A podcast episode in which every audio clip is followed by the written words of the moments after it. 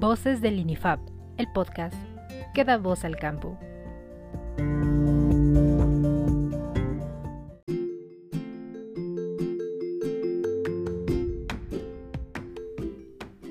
Hola, ¿qué tal? Estoy muy contenta de que puedas escuchar nuestro primer episodio de podcast del INIFAP.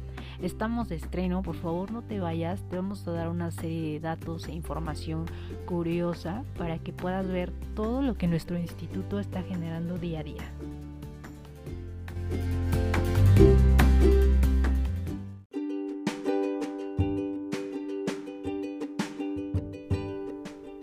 Bueno, pues te cuento que el campo experimental Valle Centrales de Oaxaca y el sitio experimental Mixteca Oaxaqueña del INIFAP, a partir de materiales nativos de maíz, producen ya semilla básica y registrada de tres variedades mejoradas con adaptación para las regiones de la Mixteca y Valles Centrales. ¿Cómo ves?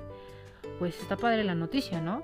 Estas variedades son VC 152, VC 42 azul y Belatoe de grano rojo, todas de polinización libre con mayor potencial de rendimiento que los materiales originales, o sea que los materiales nativos. Eh, nos informan los especialistas que VC 152 tiene un potencial de rendimiento de 6 toneladas por hectárea, pero que puede ser un poquito más si este se siembra en temporal o con riego de auxilio. La variedad VC 42 azul es de 4 toneladas por hectárea y por su precocidad se adapta mejor a ambientes limitantes de humedad. como ves? Pero también la tercera variedad Belatobe por su potencial de 3 toneladas por hectárea en temporal y por su color rojo tiene ahorita muy buenos resultados con la industria restaurantera, pues está llamando mucho la atención.